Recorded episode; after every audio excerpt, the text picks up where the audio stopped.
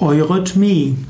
Eurythmie ist eine Form der Bewegung, der, des Tanzes, die entwickelt wurde von Rudolf Steiner und seiner zweiten Ehefrau Marie Steiner. Eu heißt gut, richtig und Rhythmus heißt äh, Verhältnis, Ebenmaß, Wohlklang und so ist Eurythmie die Kunst der schönen Bewegung, man könnte auch sagen, eine gute gleichmäßige Bewegung. Eurythmie ist also eine Form der darstellenden Kunst, eine Form der Bühneninszenierung, aber vor allen Dingen ist es eine Bewegungskunst.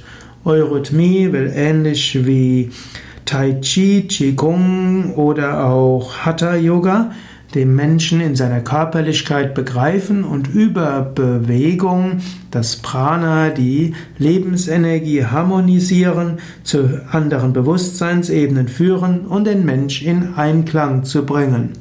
Eurythmie hat, ist nicht nur Bühnenkunst, sondern spielt auch in der Waldorfpädagogik eine große Rolle.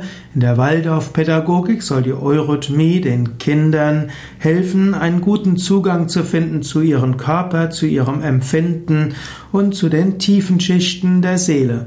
In der anthroposophischen Medizin gibt es die Heileurythmie. Dort sollen über Bewegungen Heilprozesse in Gang gesetzt werden.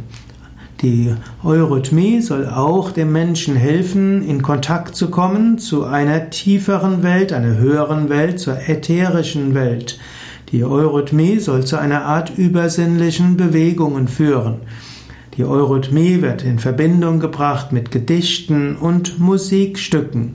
Manchmal wird auch die Eurythmie als sichtbare Sprache bezeichnet, als sichtbarer Gesang.